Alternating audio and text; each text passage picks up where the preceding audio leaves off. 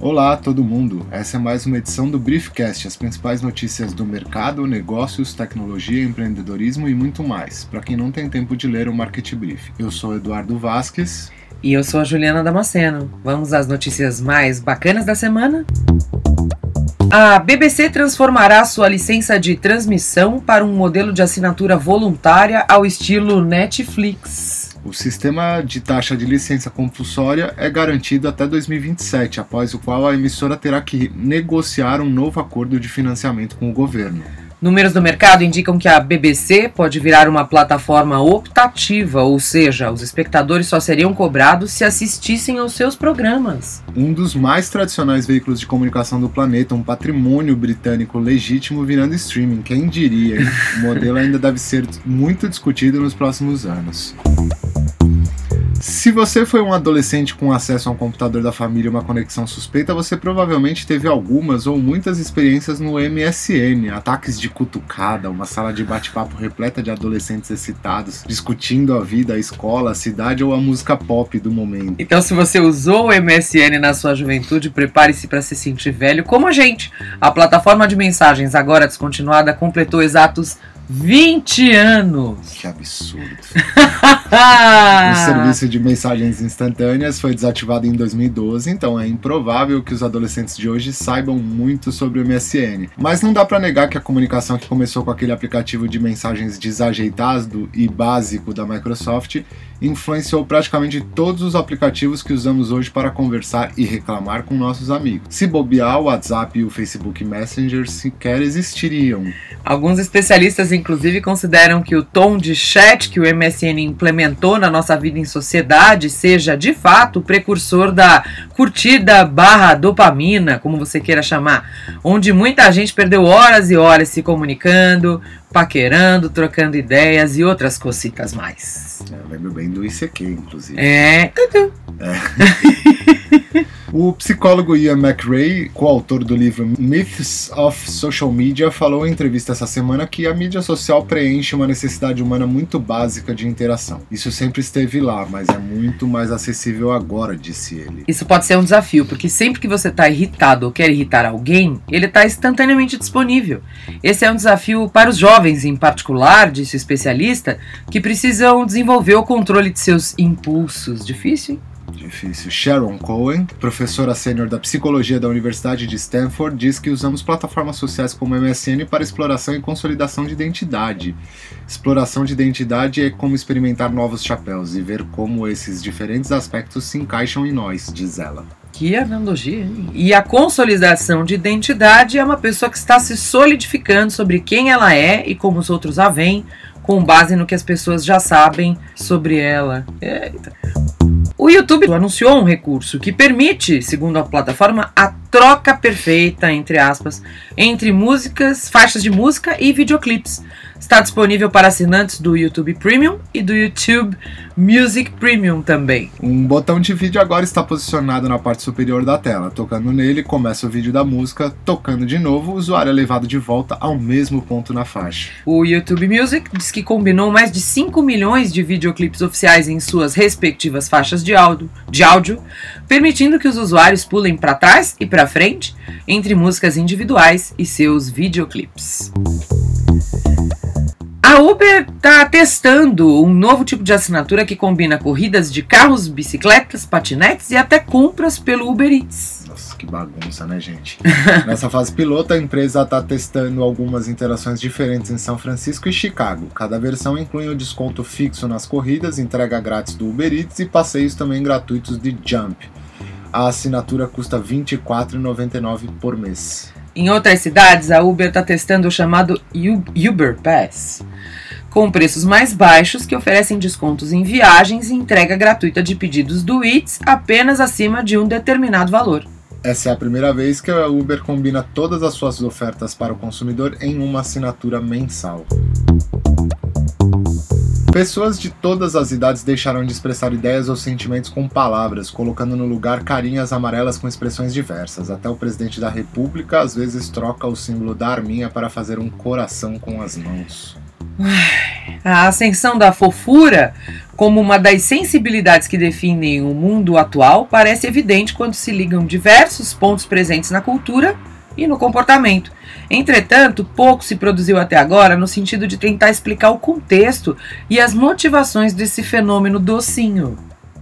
Em seu livro The Power of Cute, O Poder do Fofo, em tradução livre, o filósofo inglês Simon May, professor visitante da King's College em Londres, propôs-se a propõe-se a fazer exatamente isso. Na obra, ele promove uma varredura na paisagem social, cultural e política do mundo em busca de sinais e explanações.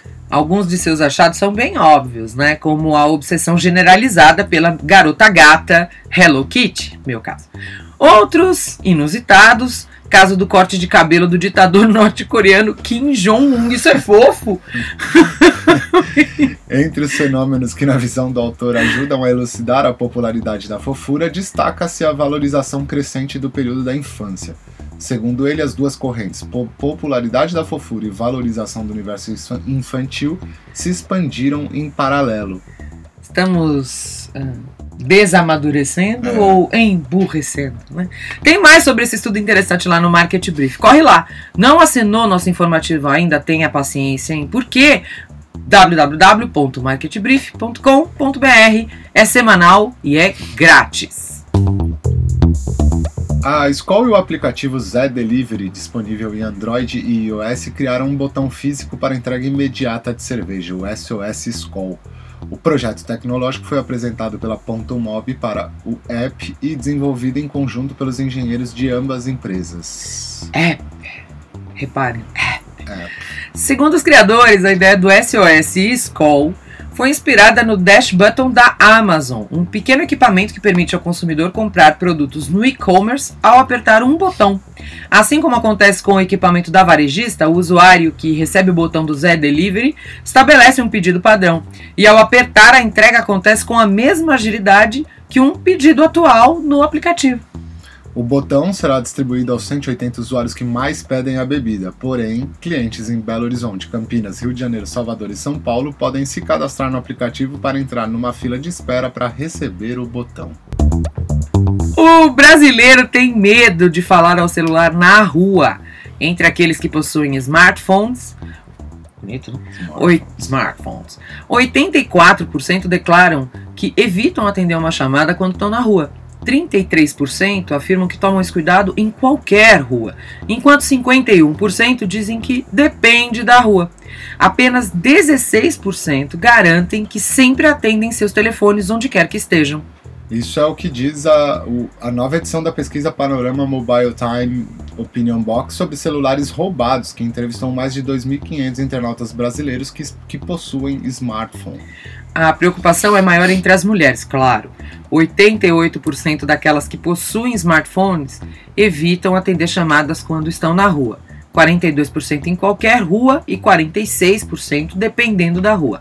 Entre os homens, a altitude, a altitude, a atitude cautelosa vale para 79% deles, 23% em todas as ruas e 46% em algumas delas. Não, não é paranoia. 47% dos entrevistados nessa pesquisa já tiveram pelo menos um celular roubado ou furtado. O problema atinge igualmente a homens e mulheres independentemente da classe social. Na região norte, 65% dos entrevistados já tiveram um celular roubado ou furtado, contra 34% na região sul. Apesar da preocupação, somente 15% dos internautas brasileiros com smartphone possui seguro contra roubo ou furto do aparelho. Chris Weatherow, é isso? Como é? Eu não, não Weatherow. É, Weatherow. O cara que construiu a função retweet do Twitter andou amaldiçoando a própria criação. Parece que tá na moda, é. né? Antes de 2009, as pessoas tinham de repostar manualmente os tweets de outras pessoas para suas próprias contas, algo que exigia, pelo menos segundo o moço que o criou, um pouco de esforço e pensamento conscientes. Com o botão de retweet, o compartilhamento e ampliação do conteúdo online tornou-se mais impulsivo e menos ponderado, disse o cara em entrevista. Engraçado que na hora que eles criam esses monstros, eles não pensam nisso. É. O secretário do Tesouro norte-americano Steven Mnuchin, Mnuchin disse que o Departamento de Justiça está certo em investigar as práticas da Amazon como parte de sua análise antitrust de grandes empresas de tecnologia. O funcionário do executivo norte-americano afirmou que, se você olhar para a Amazon, embora haja certos benefícios, eles destruíram o setor de varejo nos Estados Unidos, pois há uma concorrência limitada. E que está ansioso para relatar os resultados ao presidente Donald Trump. Que dedo duro. Uh, o Departamento de Justiça dos Estados Unidos diz que está abrindo essa ampla análise com grandes empresas de tecnologia, fazendo com que as ações da Amazon, Alphabet e Facebook sejam reduzidas em negociações fora do horário comercial. O Doge disse que está investigando como as principais plataformas online alcançaram o poder do mercado. Bonito isso, né? Uhum. E como suas práticas podem ter reduzido a concorrência, sufocando a inovação ou prejudicando os consumidores. Em uma nova atualização para sua plataforma, o Tinder adicionou uma nova função de segurança que permitirá à rede social proteger seus usuários LGBT+, em viagem a países que criminalizam relacionamentos não heterossexuais. Chamada de Traveler Alert, Traveler Alert. A ferramenta usa a geolocalização para omitir usuários que se identifiquem como lésbicas, gays, bissexuais, transgêneros ou queer a partir do momento em que elas estejam em países onde leis contra sua minoria estejam em vigor. O propósito, segundo porta-vozes da empresa, é de proteger os usuários que podem ser processados por sua identidade nesses países, mantendo sua segurança quando em terras estrangeiras. Segundo a Associação Internacional de Gays e Lésbicas, 69 países consideram relações de mesmo sexo ilegal, entre eles nove estados que permitem inclusive penas de morte para cidadãos não héteros. Inacreditável. Volumes maciços de dados e conteúdo continuam a expandir-se em toda a internet. A capacidade de examinar os impactos negativos da tecnologia na sociedade não acompanhou o ritmo. O Observatório da Internet, um novo programa da Universidade de Stanford, visa abordar esse problema fornecendo aos pesquisadores análises de ponta e recursos de aprendizado de máquina. Uma doação de 5 milhões de dólares apoiará o recrutamento de uma equipe de pessoas que tenham as habilidades e experiências no setor relevantes para as metas da, de pesquisa do observatório. Parte do Centro de Políticas Cibernéticas de Stanford, o observatório é uma iniciativa interdisciplinar composta por pesquisa, ensino e engajamento de políticas, abordando o abuso das tecnologias de informação de hoje com um foco particular nas mídias sociais isso inclui a disseminação de desinformação, violações de segurança cibernética e até propaganda terrorista. Segundo o comunicado deles, a força da democracia depende de garantir que todas as pessoas tenham acesso a informações precisas. O observatório quer apoiar uma web mais confiável por meio de um trabalho de missão crítica para lidar com a desinformação e outras formas pelas quais os maus atores usam a tecnologia contra o bem comum. Tomara, né? E a última e boa de hoje. A organização do Festival de Veneza anunciou a lista de produções selecionadas para a programação da sua 76ª edição, entre elas o curta A Linha, do brasileiro Ricardo Laganaro, que foi selecionado para competir na mostra de realidade virtual do festival. Olha que legal. Bacana. Esta é a primeira vez que um filme brasileiro é selecionado para competir nesse setor do evento, que existe na programação desde 2017 e foi pioneiro na realização de uma seleção competitiva de, produ de produções no formato de realidade virtual. O filme é descrito como uma narrativa completamente interativa que transforma o espectador em uma criança encantada pelo mundo. A história é pautada em cima de duas miniaturas de uma maquete, Pedro e Rosa, que não conseguem escapar de seus cercadinhos para viver o amor que tanto nutrem um pelo outro cabendo ao espectador, espectador experimentar suas dores durante esse processo. Laganaro diz que o projeto almeja ser uma experiência corporificada, no sentido de promover uma interação entre o espectador e o personagem no curso da narrativa, inclusive com o movimento do corpo e suas sensações.